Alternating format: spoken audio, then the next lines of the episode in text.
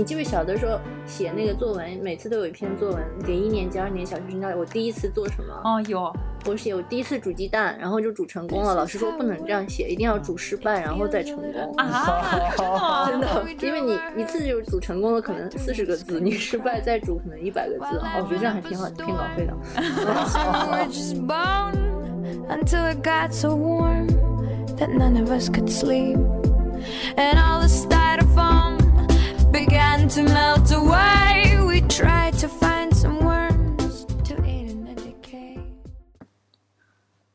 大家好，我是振宇。大家好，我是阿斌。大家好，我是杨静。我们有一段时间已经没有跟大家见面了，是因为事业的很长时间我们没有三个人一起和大家见面。他的意思就是我缺席的时间更长 啊。的原因是，嗯，我们本来以为无业的时候会比较多时间能集中精力做一个很精致的产品，用振宇的话来说，啊，没想到无业之后反而乱七八糟的事情越来越多，比如说我。缺席一开始的原因是我在办一个展览，然后之后我们又去做了一些跟游戏体验有关的事情，然后振宇跟吴斌还在好好学习，然后这些都是 什么好好学习？没有没有好好学习啊 啊！他们都在没有好好，但是在学习。我们在这里录 podcast。好好好，都是我的货。那嗯，我们今天就将错就错，给大家好好解释一下，这一集就是一个。解释的一集，就我们为什么没有在做 podcast 呢？因为我们都在尝试一些自己不熟悉的、可能挑战性比较大的东西，所以时间控制的不是很好。另外，我们还是很想做一个精致的产品，所以就没有特别的狗尾续貂、敷衍的来做一集 podcast。我们现在对大家致以不真诚的道歉。还有，我想到一个，就是说我们今天的话题跟我们的主题还是有些关系的，就是。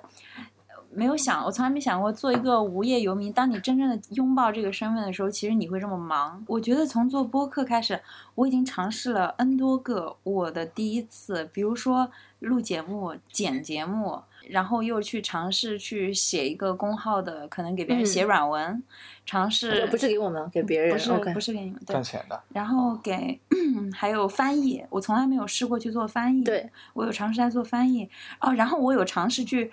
招募一个义工小组来，对，他还在经营一个哔哩哔哩的账号，对，然后就是当然这个港片二大爷，大家可以留意，打个卖个广告，就是在 B 站上面可以搜索港片二大爷，关注我们，对，就发现太多事情了要做的东西，然后杨静有尝试新的东西，对，我在做一个展览，然后反正就是我除了主业以外，其他都干的挺好的。你的主业是什么？写论文。我今天才发现，我好久没写论文，因为我那个中大图书馆跟我说，我借的书到期了，然后我都没看。哦，这个我经常发生。我也是。这个经常发生。然后振宇的尝试是什么？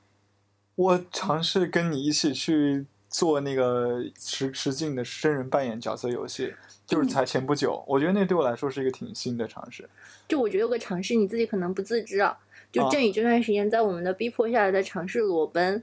就比如说以前做节目，他都很认真，要写那个大纲啊，自己要准备啊什么的。然后我也有，我也有。那你你就假装没有吧，突出一下他。然后，但这一期他是完全没有准备，也没有喝酒的状态下来的。对，下一次要喝酒。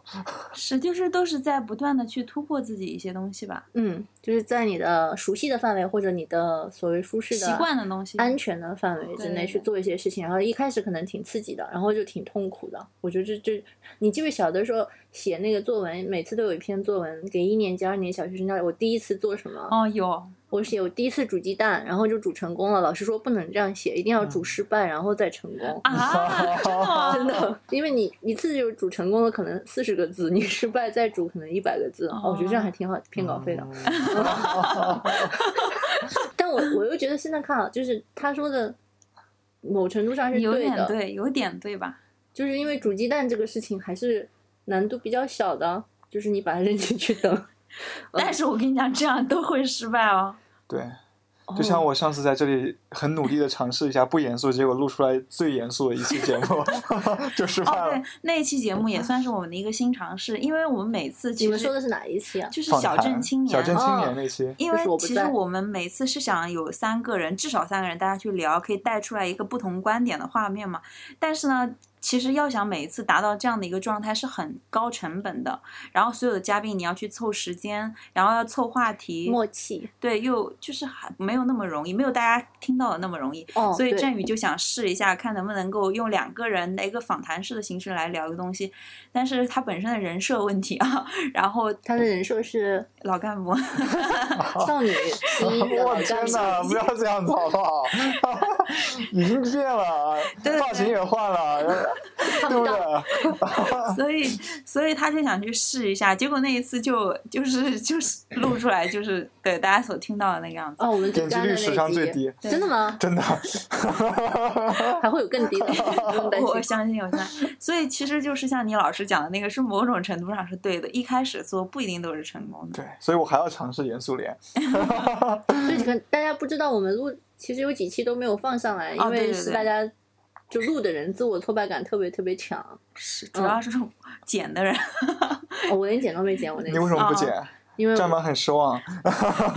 对，就是我我跟嗯一个非常睿智的律师候选人，律师不是候选人，律师未来的律师明星录了一期，然后我们就把话聊死了。主要是他，我主要是懒，不想剪，但是他肯定不同意，但是他没有话语权，所以没关系。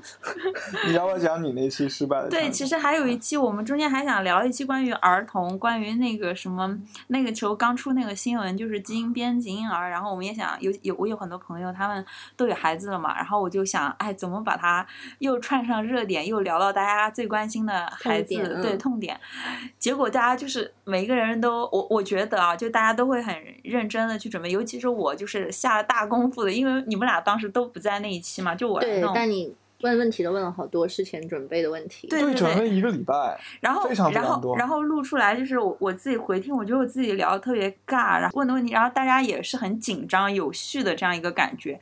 后来我就觉得不是一期特别特别理想的节目，就跟我们的风格，还有就是说跟无业游民。后来我也没有没有那种去继续剪的勇气，对，就没有剪那期。所以就谢谢大家一直，如果是一直的话，听这个节目，就我们确实挺差的。大家听到这里不听了，要不杨讲讲一讲杨静你最新的那个尝试啊？你在深圳第一次办展，就是那个展览，我我是这样的，就是有的尝试是别人逼的，比如说季振宇要逼的裸奔，对吗？嗯就是逼的没有哦准备，没有心理准备和物理准备的做任何事情。我一般都是自找的，然后我自找的这个是在一个规模很大的、很牛逼的双年展上面负责一个分展，就是其中的七分之一还是六分之一嗯的一小部分。然后这件事情也是我自找的，起源就是。哇，现在已经二零一八年了，一2019年九年了。对，呃，就是二零一七年德国有一个文献展，就是挺大的世界级牛逼水平的当代艺术展了，五年一次。因为我当时在它附近，火车距离两个半小时的城市，然后我就去凑热闹了。因为我还有个记者证，所以可以免费随便看。然后在那边，就是因为我的我们的另外一个朋友当时在采访，呃，艺术片纪录片导演王斌，嗯然后我就跟他蹭住、蹭吃、蹭住，然后最后又蹭着吃的时候认识了一群中国的艺术家跟策展人，是有个非常厉害、牛逼、聪明，如果他在听节目的话的 策展人。然后他也在德国有一个工作室，然后他有叫我去看他的展览，好多自己不知道，但是又觉得自己能做一点什么的事情。然后好像是发微信还是什么跟他留言，就是说我虽然关于艺术展览什么都不懂，但是如果有任何我能参与的事情。然后需要劳动力的话，可以考虑我。嗯然后他也是就是艺高人胆大，然后 就是说：“哎，那你有没有兴趣做这个？让我写一个策划书一样的东西。”然后我就写了，之后他就说可以做。整个事情就比较像做梦，就是因为展览是在深圳做的，我当时人是在德国，嗯嗯，就当时也也从来没有做过展览，除了写计划展览名。字是中国独立动画双年展。深圳国际独立动画双年展第四届。然后那个展其实我以前都有看过的，因为在香港离深圳很近嘛，每次都是去吃饭的时候不小心就看见了，从来没想过自己会跟他发生联系。然后这一次的规模和就物理的规模和人数投资，我估计也是都超过往届很多，所以没想象到这么大的逼格。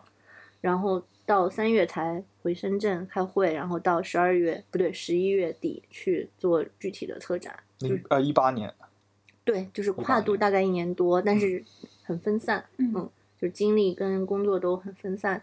所以他第一个挑战就是做了一个完全跨界的，然后跟自己从来没有过交集的事情。嗯但第二个挑战是我也从来没有在，就除了大学做实习之外，没有在国内有工作的经历。我每次都像一个观光客或者回家探亲的傻逼那样回家，然后就有一些浅层次的好吃好玩，嗯，好睡自己家的床。嗯然后这次就是比较密集的跟政府部门，不算算政府部门吧，国有企业，然后各种新媒体宣传，然后普通去博物馆的人，还有保安，嗯嗯，还有民工大哥，就是那种生出来千丝万缕的联系，嗯就有跟人打交道，有跟人做事打交道的那个层面。嗯然后最后一个就是，嗯、因为这个展览就认识到中国社会，这样讲好浮夸，但是真的就是不同向度的一些东西，这就嗯是嗯尝试吧。嗯嗯嗯嗯你的那个展览主题是什么？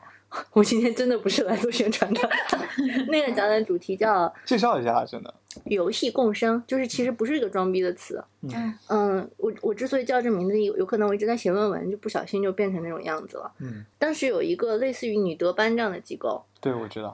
嗯，好像就是《王者荣耀》刚被批的那个时候，是我暑假前夕，然后这个机构特别的丧心病狂和缺德，他会去一线城市还是沿海城市的小学，尤其是小学，带着小朋友宣誓，说我再也不玩打，游戏啊？对，不玩游戏了。哦，这样子啊。嗯，什么时候的事儿一一七年，一七年的 OK 暑假？OK，之前，然后还嗯、有一个宣誓书你要签字，然后意思就是说我再也不打游戏了，因为我有个更重要的游戏玩，你猜是什么游戏？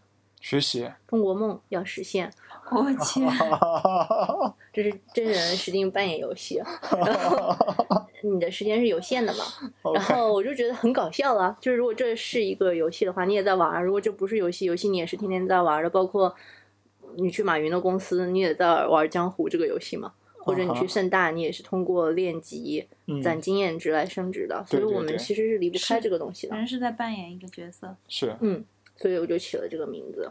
哦，其实我刚开始去的时候，我我我感觉那个，因为我前段时间去看那个深圳的一个建筑双联展，前上一次也叫什么什么城市共生。城市共生，就我、我老他在是抄我的，他那里 他时间比你早啊。他在我一七年就想到了哦。哦，他是一七年的吗？哎，其实那他个是一八年，哦18我年过生日时候去的嘛，三月份的对时候哎，对。其实那个游戏共生英文翻译过来是游戏同居，对 cohabitant，对，是吧？他那好像也差不多，我忘了英文名。但他一定是抄我的。对，他就是城建筑共生，城市共生，他讲的城中村的，就村城市和城中村。我知道有被中间卡掉的那个什么，呃，对对对对对，对是，然后我当时就猛一反应就是那个，但是都是一个共生的概念。我记得你的那个展厅，就是在那个海底世界，呃、海上海上世界海上世界，海上，我每次都说海底世界，海上世界那个展厅，就是我去到那里之后，我就特别能 get 到你的意思了。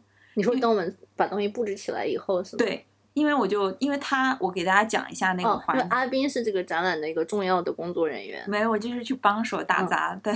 这就是工作人员。然后他那里面就是像一个大学寝室，但是有上下铺，但是上面就是睡觉，下面就是一个写字台，然后也有呃一个电视柜啊，还有一个帐篷啊。就你想象在家里面，你你也喜欢放个帐篷，然后里面你有的时候躲进去玩，然后还有墙上有很多海报，但是都是肯定是跟游戏有关的，但是是一个使命召唤的使命召唤的游嗯戏，有真的照片和对照的一个游戏。图片对对和游戏里面那个艺术家复原历史现场对，截的图，嗯，然后有这样的大幅海报，然后还有还有正在放的电视中有放游戏的视频，你还有就是使命召唤你坚持不开枪，看你在使对，它叫命召唤中。当代和平主义，就是不开一嗯枪把枪变成摄像头，嗯，对，然后那个那个艺术家就是在打游戏的时候坚持在整个游戏过程中不开。枪，但是看你能给大家介绍。简简单介绍一下，使命召唤它其实是一个第一人称射击类游戏。嗯嗯嗯，在那个游戏里面，你不开枪，基本上就等于是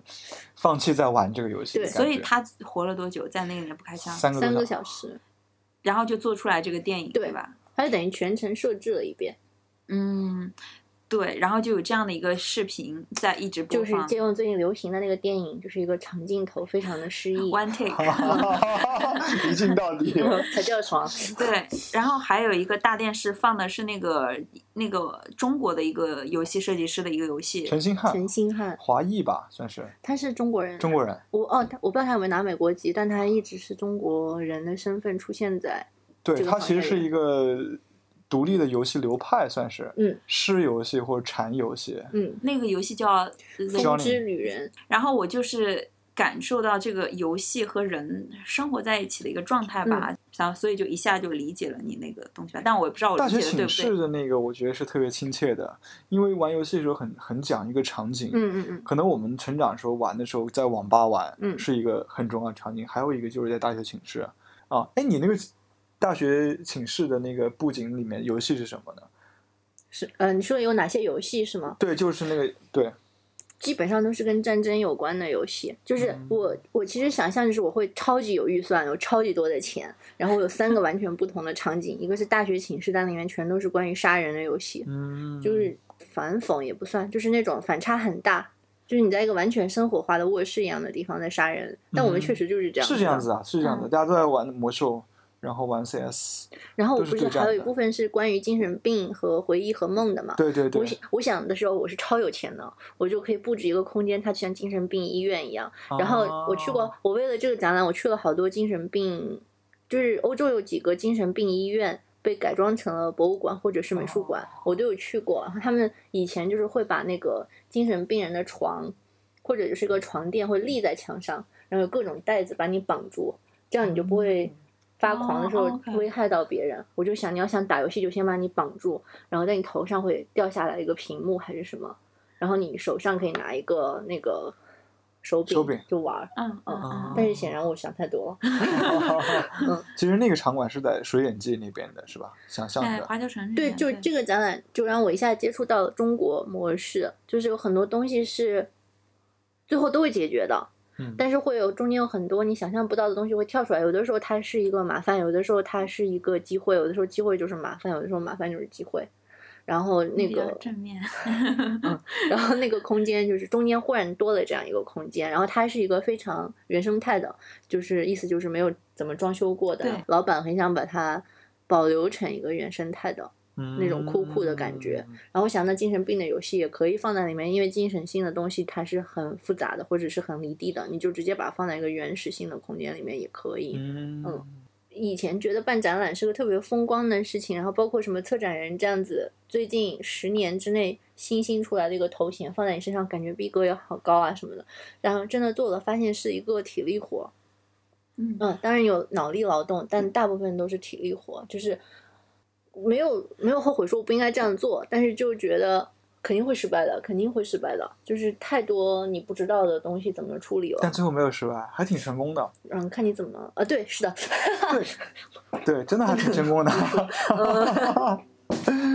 但就因为我们今天聊尝试嘛，我就，觉得尝试它的好处啊，就是这样子的，就是你一开始想做这个事情的原因是 A，但最后你发现其实是 B，就是 A 你根本没得到，或者 A 你得得到了也很不重要，对嗯对对对对对对，我明白你的意思。对对，真的是这样。那哎，那讲讲你呢？你会有没有勇气去尝试吗？还是你觉得你遇到新的东西都很想去尝试？我其实我没有什么 sense，我这人，你说我胆子特别大，我真的胆子也很大，但是我有的时候胆子又特别小。我觉得如果有一个人给我提一个什么东西，其实我是很愿意去尝试的。但是如果周围人有很很多人跟我说你做不了，我可能就觉得哎，我真的做不了，我是这样子的。所以，所以对我来讲，尝试某种程度上来说并不难。呃，尤其是当如果周围有人都说，哎，你可以试试看，然后甚至如果有人说我会帮你一起，当你有困难的时候，我就会很勇敢，我是这种的。然后我去了之后呢，我就嗯，我其实没有一个期待，你知道吗？因为我我自己想象展览应该是很复杂的一件事情，然后它我是会想为你想到很 detail 的。我可能因为我想到很细的东西的话呢，就会让我去尝试变得困难。嗯，但是嗯，去帮你的时候呢，我就不会去思考，因为主要是你思考对你思考，我主要是配合嘛。对我来讲就是很容易，我是一个很容易去就是当别人给我下命令，我就会去把它完成，应该还完成的还 OK，我觉得啊，我是这样的一个人。然后，然后，呃，然后他有点姐妹，因为艺术展或者是这样的一个大型的展览，可能以前我都是一个观众，或者如果我不是这个圈子，我连观众都不是，对吧？就我都不知道这个消息，我就不会去看。但是去参加了之后，我就发现，呃。嗯，你你们很多的事情是要去用一种解决问题的方式来把这个事情推进的，是从下往上的。对，从下往上的，而且要看你有什么样的人去帮手，有什么样的资源，什么样的场地，很多东西都是都是一个不确定的。嗯，但是，嗯，最后又会呈现一个你真的就是去一个展览中，你作为一个观观众会看到的一个样子。嗯，对。不过有一点，我就是会觉得。像他们做展览的人不是特别 care 自己做的东西，我会有这样的一个感觉。就包括他的那个大展厅，然后有很多很多艺术作品嘛。但是我觉得好像其实艺术家本身，我不知道他们，啊，但是我就感觉大家也不是很能解释清楚自己在做什么。因为实际上去做那些工作的人，并不是艺术家本人，可能像有一些外国艺术家，像那个瑞士人啊，他们就会很多东西都亲力亲为。嗯，然后你这边也因为你我你也是很多东西都亲力亲为。我主要就是装装机和搞家具。对，但是你也是要很明确的指令，要跟每一个去。哦，我懂你的意思，对吧？我从来没有领导过别人，我会不好意思，就是让别人去做事，我在旁边看着。对对对，你也有就是跟他们一起做，但是我我看那个大展厅，其实我只能看到工人在那里，我看不到艺术家。然后我自己在思考一个问题，就是说，其实对于那些真正动手去做那些东西的人来讲，他们根本就不知道这些意味着什么，为什么要做这个？对我就觉得那些作品跟这些实际去做的人之间的距离是很大的。然后艺术家本身，我也不知道他是不是有真的这么 care 他的那些作品，因为他没有，其实给不仅没有给他们解释，也也给观众的解释都是挺吝啬的啊。或者也许这就是他们想要达到的一个效果，就你自己去理解就好，也不一定要解释。我的体验就是，我切身感觉到，在中国脑力劳动跟体力劳动的完全分离。嗯，就是你说，比如说，如果艺术家，尤其是。可能中国部分的艺术家，就这次展览里面，他们的概念啊，然后设计啊，什么都很厉害。嗯，然后他们主要投入心思的也是这一部分，大部分的心思。然后体力的活基本上就是民工在做。嗯，然后因为我们这次跟民工混的比较熟嘛，他们就会说，他们其实不是专注做展览的，就是他们什么活都可以接。然后他们都有十几年、二十几年的工作经验，对他们来说，装一个艺术展览的区别可能不比一个家庭装修大，或者他们觉得家装会比艺术展览更难，因为有很多直接的业主啊，有很多细节你要注意。但展览的话，它因为是个展示目的性的，你没有生活的功能在里面，反而会简单一点点。对。然后另外就是，他们不 care，就是他们不在乎自己是不是懂这些东西，这是一个。就是按小时收钱的体力活，嗯，就你你这个东西，他会好奇，比如他会问我说，主展场的那个大钢筋是什么东西？为什么要有人专门在一个艺术展览里面放钢筋建一个假工地？谁愿意看这些东西？然后包括我做游戏也是，然后我们的那个跟我们的那个师傅是一个九三年出生的叫小宝的师傅，他一开始就说，我会以为九零后会很爱打游戏，我说你都打什么？他说我不打游戏的。然后手机游戏也不打吗？手机游戏也不打的。然后后来跟他接触深了，我发现，就是打游戏，它是真的是个奢侈的事情。就是比如说，你说我们在大学宿舍打，首先你要有个大学，就是这是一个初中文化水平的人，他没有大学，没有高中，他就是初中上学回家，然后就辍学，就叫什么外出务工人员。第二就是这些是需要钱和时间的，去网吧也需要钱和时间。然后第三个就是。其实游戏，尤其是好游戏的文化程度，那个门槛是很高的。嗯，我觉得这次我考虑特别不周到的是，我选的大部分游戏是英文游戏。嗯，然后如果它有国内版的话，一般是盗版的，所以我不可能在一个用了别人的知识作品、知识产权的展览上面去装一个盗版游戏嘛，这是不道德的。但它另外一重不道德就是在于我装了以后，其实很多人是玩不了的。对他们根本不明白，他们不明白这是什么，或者有一些游戏，哪怕它是中文的，它门槛也是很高的独立游戏。嗯嗯，对，完全就是这样的。然后我问他打不打王者荣耀，他的工友是打的，但是他是不打的，因为他没时间。那他大部分时间在干什么呢？看抖音。嗯嗯，然后看抖音为什么呢？因为时间很短嘛。对然后你就这样滑滑滑。因为他的这个大部分时间很少，对，他他很零碎。他嗯，只是大部分时间在工作，对。对，所以他没有办法去打游戏，然后也没有设备，我想，对，就比如说我们打那个你刚才说就是八个手柄一起打游戏的那个，对，他也打了，我们不是邀请他打了吗？嗯他打完后说完全不好玩，根本不能赢，我不知道为什么要打这个游戏。嗯就是我们说的那种东西离他太远了，嗯就是要协作，可能他的协作在工作中就完成了，就嗯大家一起搬砖，一起改电线、线路什么，嗯，他就完成了。然后他不会觉得这是一个多么珍贵的体验，需要在另外一个娱乐性的东西里面再进行一个智力性的改造，然后再体验到他本来就能体验到的东西，对他来说无聊或者奢侈。所以，所以在我们的这这种尝试中，可能我们期待的一些东西，最后给让我们真正觉得有收获的，却不是我们期待的那些东西。对，我以为就办个艺术展览是个很高端的事情，会认识很多很高端的东西，因为我是一个中端的人。然后，但我 我真的这样觉得啊。但这次我发现，因为我我的展场是个独立的展场，然后其他大部分的艺术家跟策展人他们是集中在一个主展场里的。我是我不但不在主展场，还跟他们离了好远好远，就是在深圳的两个区。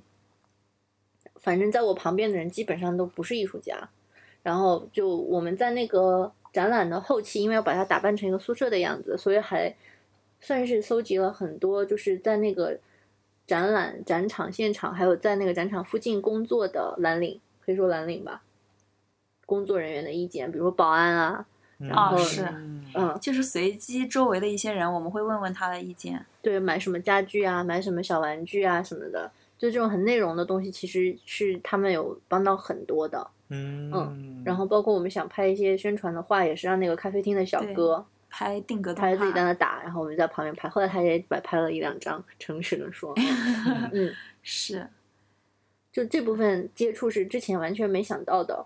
对。然后就真的特别开眼界，因为除了布展之外，你还会跟他聊他很多人生的东西啊什么的。就是我第一次，这样说挺矫情，但我第一次发现中国的城乡差距是这么差的，啊，这么大的。嗯，嗯，就是同为一代人，两代人因为生在城市跟生在农村，人生的道路是这么不一样的。然后以前这个节目会说找不到工作，特别穷什么，现在真的是没脸说了，真的真的真的啊真的。我还有脸，就是你穷是你害怕，比如说你得了白血病没有钱，然后买印度药，对吧？是这样子。没有没有我觉得他们穷是得了感冒，然后可能钱不够。On the radio, we heard November rain. That solo's real long, but it's a pretty song. We listened to it twice, cause the DJ was asleep.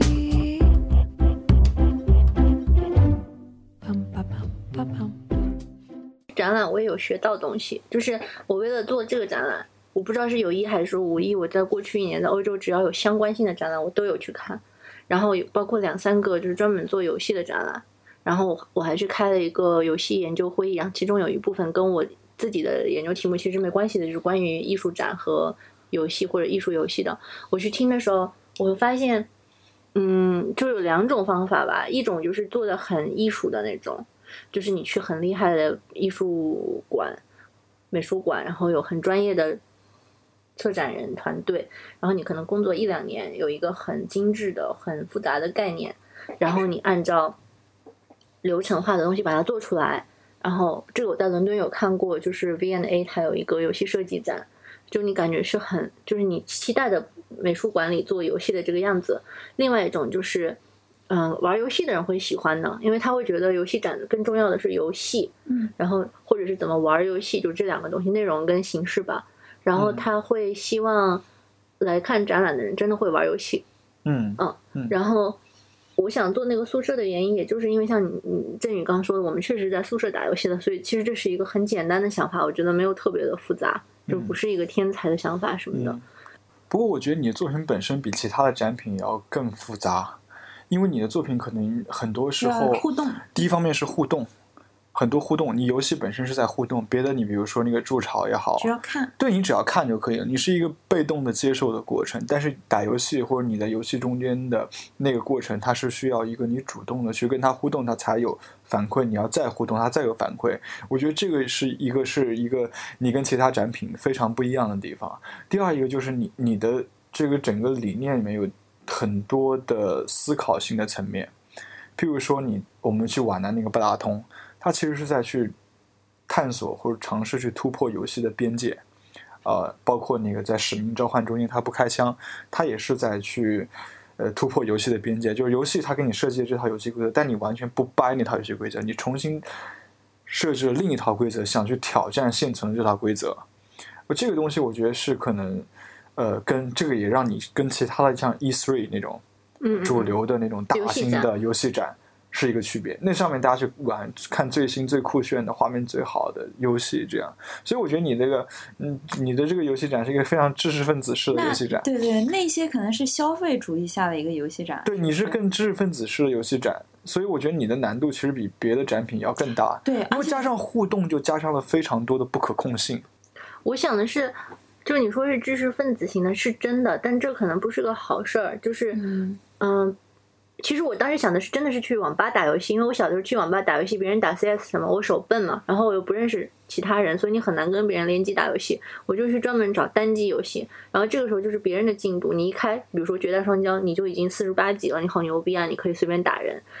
我我就感兴趣的是这方面的东西，或者就是一个完全没玩过的游戏。这个展览上，我估计对去到展览的大部分人来说，那些游戏是没有玩过的。嗯但是它的难处就在于很多游戏大家觉得不好玩，嗯就不玩了。对对对对对，因为这个游戏的进入门槛比较高，嗯，对，他要首先有想一些东西，然后就是大家会对那个，起码在深圳的那个地方，大家会对什么是艺术展有自己的一个既定的想象。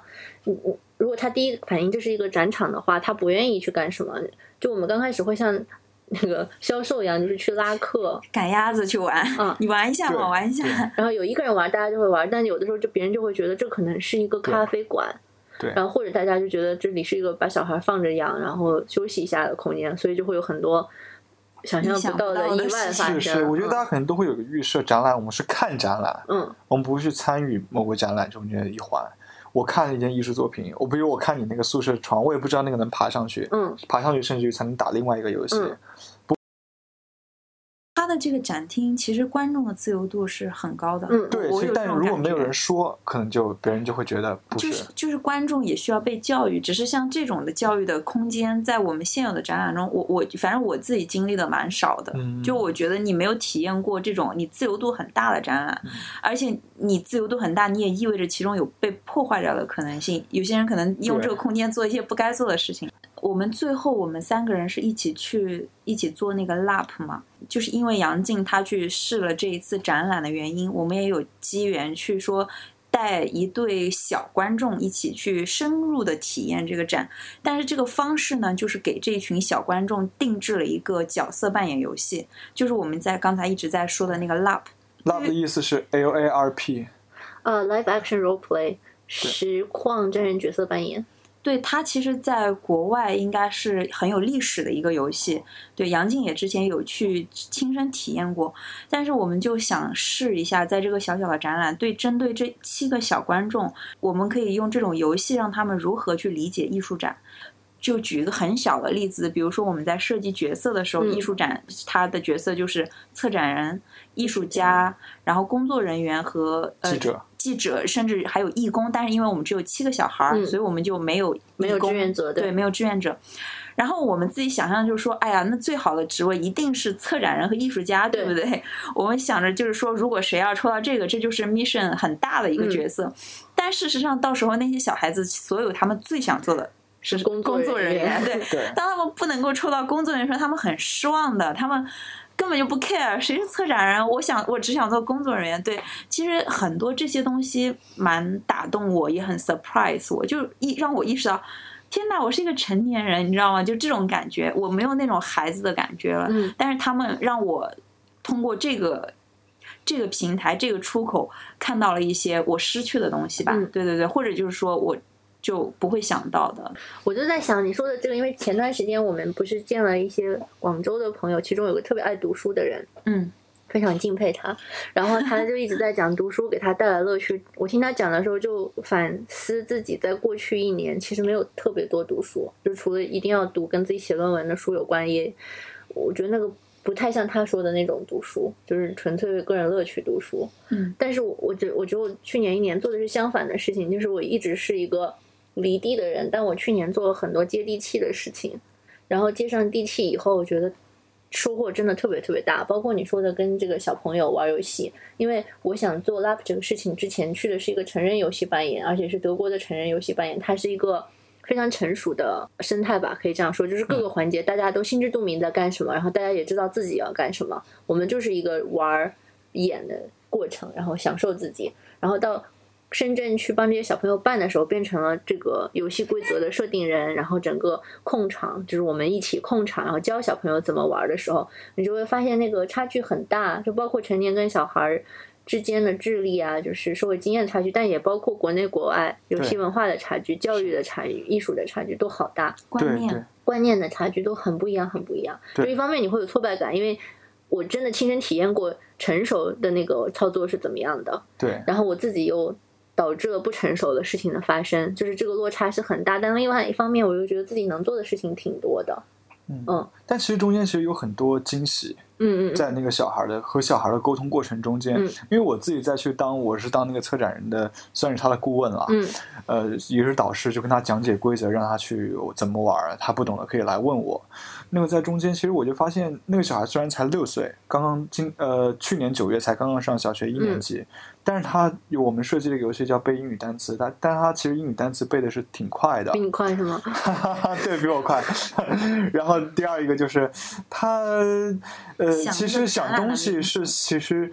很快，而且很很让我惊喜的，嗯，因为我们当时策展人要去给这个展览定一个主题，嗯，呃，如果我在想象，如果我是那个小孩，我当我听到其他几个小孩简单的去陈述他们的艺术作品的时候，我可能很难去很快的想到一个展览的主题，嗯，但是当时我当我问到他说你想给这个展览做什么主题的时候，他几乎几乎是没有经过任何思考就脱口而出，就说他说这个展览叫做生活世界，嗯。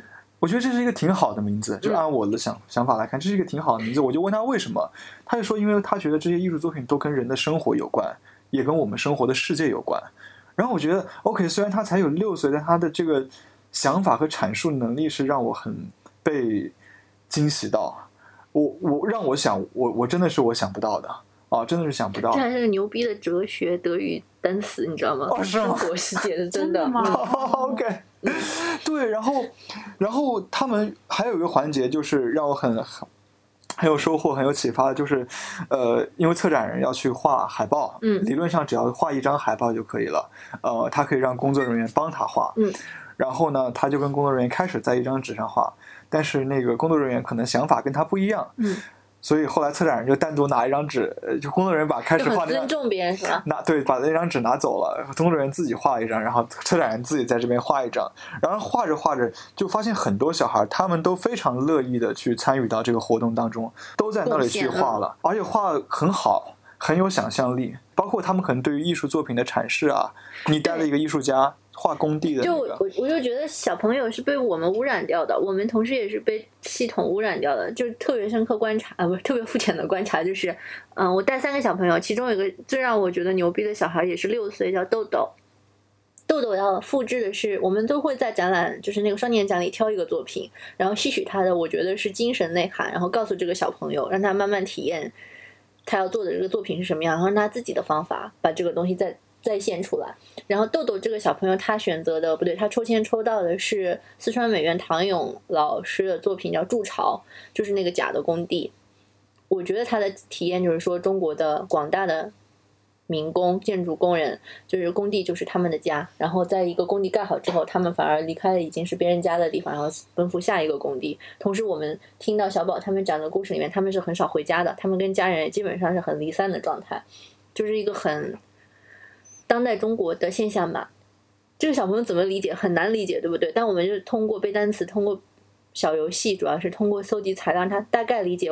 我都觉得很难跟他解释的时候，到了最后一个游戏，就在线这个组装这个作品，本来设计的就是说搜集跟嗯、在优酷或者什么上面的视频，搜集跟中国工地的那个外贸有关的影像信息，对。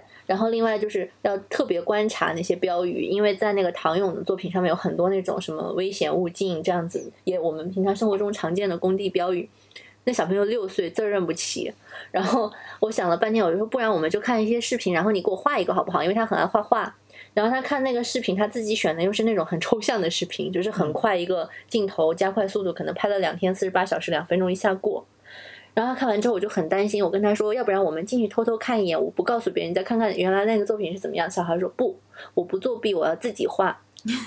然后他画了一个拆迁现场，我我我被惊呆了。他跟我解释，我说这是什么？他说这是一个楼房，马上要被拆掉了。这是一个嘟嘟嘟，他不会说挖掘机，他说这是个嘟嘟嘟的机器，他一下就把楼房拆掉了。我说这是你刚才视频里看到的吗？他说不是啊，我家附近就是这样子的。嗯，然后我觉得他肯定没有 get 到，就是原来的那个作品在讲什么，嗯但是他眼里工地就是这样子的，对对对，他就这样画了一个工地出来。但是另外一个小朋友是，他想装饰一个摩托车，然后那个摩托车就是一个普通的摩托贩售车，就是摩托车就是个小摊儿小贩儿，所以小贩，然后上面会挂很多霓虹灯的广告，还有什么呃字母。呃，数字啊什么的，但是那个小朋友在他自己想之前呢，就是我们参与活动，另外一个老师基本上已经给他漏题了，所以对他来说，他就变成了一个任务性的东西，就是他画一个霓虹灯，画一个电话号码就可以了。但在这整个过程中，他的理解就是，我不想当艺术家，我觉得艺术家太惨了，我要干的所有事情就是要说服策展人，我的作品很厉害，我需要得到相应的资源，然后我不想接受访问，我觉得整个作品也没什么意思。哈哈，这是现实中的情况。这是很现实的。然后化妆的那个小朋友也是，就是他想做定格动画，然后定定格动画，我能想到对小孩来说比较简单的就是捕捉一个路人，给他想象一个故事，让他跟环境产生关系，他通过化妆或者摆拍。但是这个小朋友因为一些不可抗拒的原因，所以他被指导意识领悟到这个游戏我是要化妆，然后他第一反应就找了他妈化妆，第二反应就找了一个不算路人的我们的亲戚朋友被他拉去化妆。但你可以看到他想象力是很丰富的，可是他被告诉化妆以后，就像那个被告诉他要画一个霓虹灯的小孩以后，他就完全被局限在那里面。他很想跳出来，但他跳不出来了。他一定要想到我怎么化妆，大人才会觉得是真的化妆，才会真的好看。然后他想象那些故事还是挺有意思的，什么一个鸟飞过来了没看到，一个鸟又飞过去看到很惊讶，什么其实是有他自己的那个叙事在里面的。但是你必须通过他讲，因为化妆是再也看不出来的了。我就觉得其实跟我做那个展览很像，我就一直在想别的展览是什么样子的，我也要做成那个样子。其实那个展览要做的就是把我要的样子弄出来，但是我我在参考应该是什么样的时候，我自己那个部分就会越来越小，越来越小。是是，但其实任何一个人都可以被找去做一个已经有的东西。嗯嗯嗯我们都没有什么内地工作的经验啊，嗯就这次你会不会感觉就是说？可变的因素太多了，嗯。不可控的因素非常多，然后你要很灵活，嗯。然后要不停的去解决问题式的推进工作，就是这个本身会不会其实挺消耗掉你原来做事情的初衷？就有点像写论文，你用一个理论是为了解决你在实际生活中遇到的问题，但是你实际生活中遇到的问题，你真的去走进它做田野的时候，你发现你原来那个理论是不足以问题也是不不足以解决的。对。哦那这个时候你可能变你要变，你牛逼，你可以找一个非常接地气的，你自己创一个理论出来。你不牛逼，你没有那么牛逼，你可能可能去找一个已有的理论，把它改造一下，或者接近性的理论拿来阐述一下这个当地问题。但这是你做贡献的地方，我现在是这样想的。我觉得就是这种不确定性可能是一种常态。嗯你最重要的并不是说，可能我我对我来说是一个思路的转变，嗯可能不像我以前就是去跑那个模型，嗯当然模型我可能还是会跑，嗯有一些东西不然是不是特特别不靠谱。但很多时候事情的发展完全是超出你能想象的范围的。小朋友的表现是这样，嗯展览是这样，很多事情都是这样。那你可能有一些更意外的收获，你可能会解决新的问题，嗯，但是我觉得这种不确定性是很久存在的。嗯你你重要的是你的灵活性和你的适应性啊，你去适应这种不确定性的状况，怎么样去随机应变的去处理到这样的问题，以至于更加的是让整个大的方向是按照你的那条路去嗯走，这个可能是更关键的。我是觉得我们之前都有特别多理论，就是世界应该是怎么样子的。嗯然后你看到世界不是你觉得它应该是那个样子，你会觉得生气或者挫败，似乎你是一个怎么样的人。但是我也许世界是怎么样的，比世界应该是怎么样的，不说更重要，也不应该更不重要吧。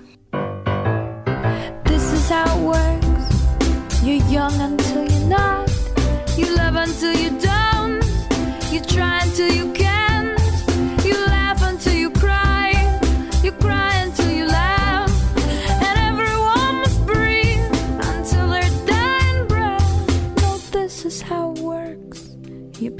inside yourself. You take the things you like, then try to love the things you took. And then you take that love you made and stick it into some someone else's heart, pumping someone else's blood and walking arm in arm. You hope it don't get harmed, but even if it does, you just do it all again. And on the radio, you'll hear November rain. That solo's awful long, but it's a good refrain. You'll listen to it twice, cause the DJ is asleep on the